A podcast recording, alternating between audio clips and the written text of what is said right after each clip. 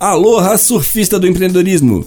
Você que decidiu pegar uma prancha, passar para a fina, olhar para as condições do mar para surfar o melhor do mercado no setor de produção, serviço, indústria que você atua. Bem-vindo a esse podcast que vai dedicar reflexões, análise, informações, entrevistas para o empreendedorismo e os empreendedores. Aqui vamos tratar de uma cultura e uma cultura que tem a ver com fluxo tem a ver com a possibilidade de dar o melhor de si para obter os melhores resultados. Aquele tubo, aquele kickback, aquela sensação de satisfação por um objetivo alcançado. Muito bem-vindo ao Surf do Empreendedorismo.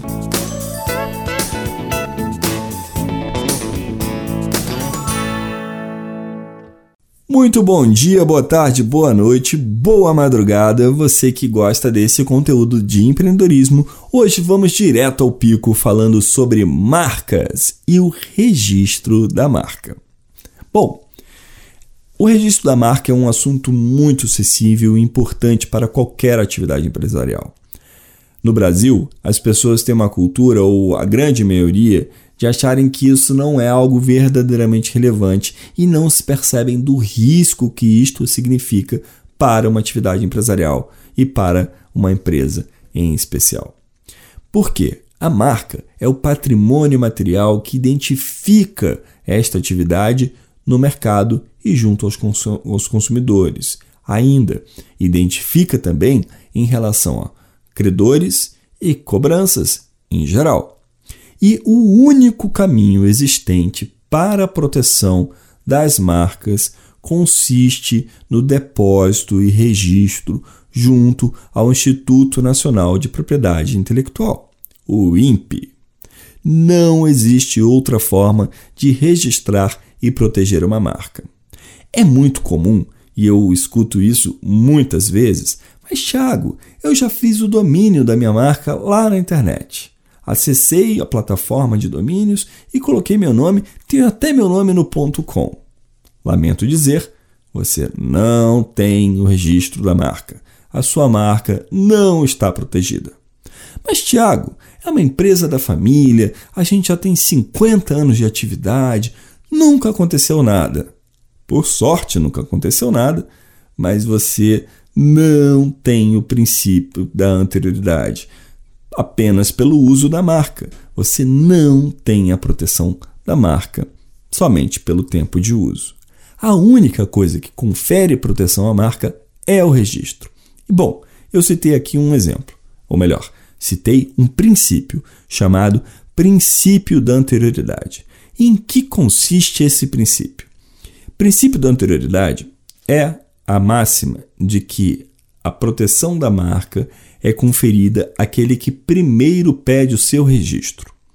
Desta maneira, não somente é contabilizado o tempo da aprovação do registro dentro de um processo junto ao INPI, e sim é também contabilizado o momento em que você dá a entrada no protocolo junto ao INPI. Esse protocolo nós chamamos de depósito.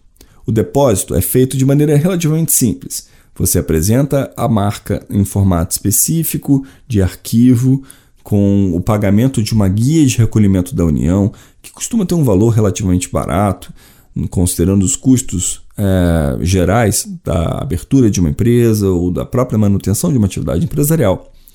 E feito este é, pedido, com inscrição no seu CNPJ, com e-mail, pessoa responsável, você já passa a deter a rigor, a vantagem do princípio da anterioridade. Ou seja, se algum outro terceiro ou alguma outra pessoa entrar com um pedido de registro da marca igual ao seu, o seu pedido está na frente.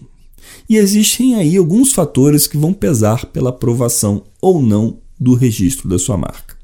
Mas antes de olhar para isso, queria determinar, especificar ainda um outro detalhe. Antes do pedido, é preciso você fazer uma pesquisa para saber se existe alguma outra marca já registrada com nome ou símbolo parecido ao seu no seu grupo NCL, ou ainda uma marca de alto renome, né? uma marca conhecida mundialmente.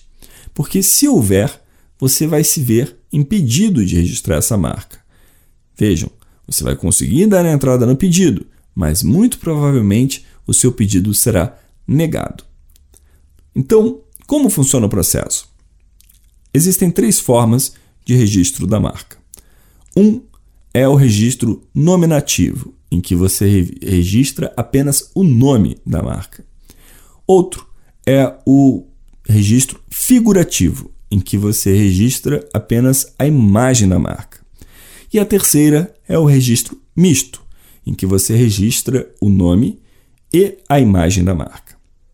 Bom, duas formas de pesquisa, uma aberta, é, gratuita, e outra que você faz paga para pesquisas mais acuidadas sobre a forma da marca.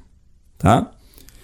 Uh, uma vez feito isso, cumpridas essas exigências, você vai buscar então em qual categoria, em qual classificação, chamada classificação de Nice, a sua marca pertence ou está categorizada, para então pedir ali o registro da sua marca naquela categoria. Então, de alimentos, restaurantes, fornecimento de congelados, é, itens de design, de moda, ferramentas de arquitetura, instrumentos musicais, uh, roupas, vestuários. São classificações e subclassificações que existem então para você pedir o registro da sua marca. Você deu entrada no processo. Imediatamente o NPI abre, publica o seu pedido abrindo para que terceiros possam se opor, ou seja, dizerem: olha, eu tenho uma marca registrada com este nome, ou ainda, veja, este símbolo é usado pela minha marca, pedindo então que você se defenda para que dê continuidade ao processo. Uma vez que não haja esse pedido de oposição, como é chamado, você terá o seu processo continuado em um prazo que geralmente flutua entre um ano a dois anos, você terá o registro da sua marca que conferirá a proteção pelos próximos 10 anos. Você deve prestar atenção que, uma vez que você tem a proteção da sua marca, no nono ano, ou melhor, com seis meses de antecedência para o final da validade da, da proteção da sua marca, você deve pedir a renovação do seu pedido. Por que isto?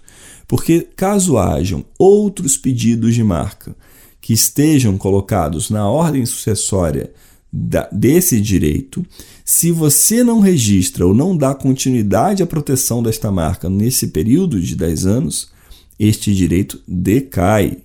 Decai. Você perde o direito e outra pessoa passa a assumir o nome daquela marca.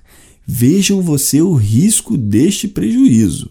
Pior, já vi acontecer e digo muito claramente: marcas de famílias, nomes é, empresariais com 20, 30 anos de atividade que foram notificadas a mudarem suas marcas porque um outro terceiro havia registrado aquela marca em seu nome ou em nome de sua atividade. Esse assunto é tão sensível e ele é tão relevante na ordem econômica da atividade empresarial que existem empresas especializadas em fazer isso. Existem pessoas que se organizaram para ganhar dinheiro fazendo exatamente isto, registrando nomes de marcas que não estão registrados e depois vendendo esses nomes e essas marcas para os detentores já tradicionais, aquela empresa que já atuava com aquele nome, que já atuava com aquela marca.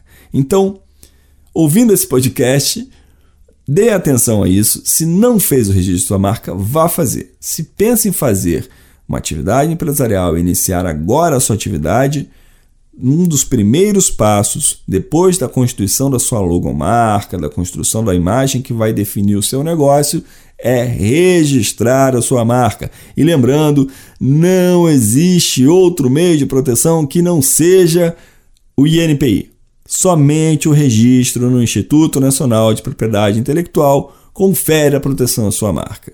Tá bom?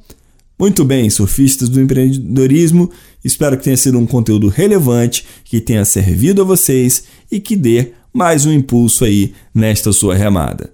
Até a próxima!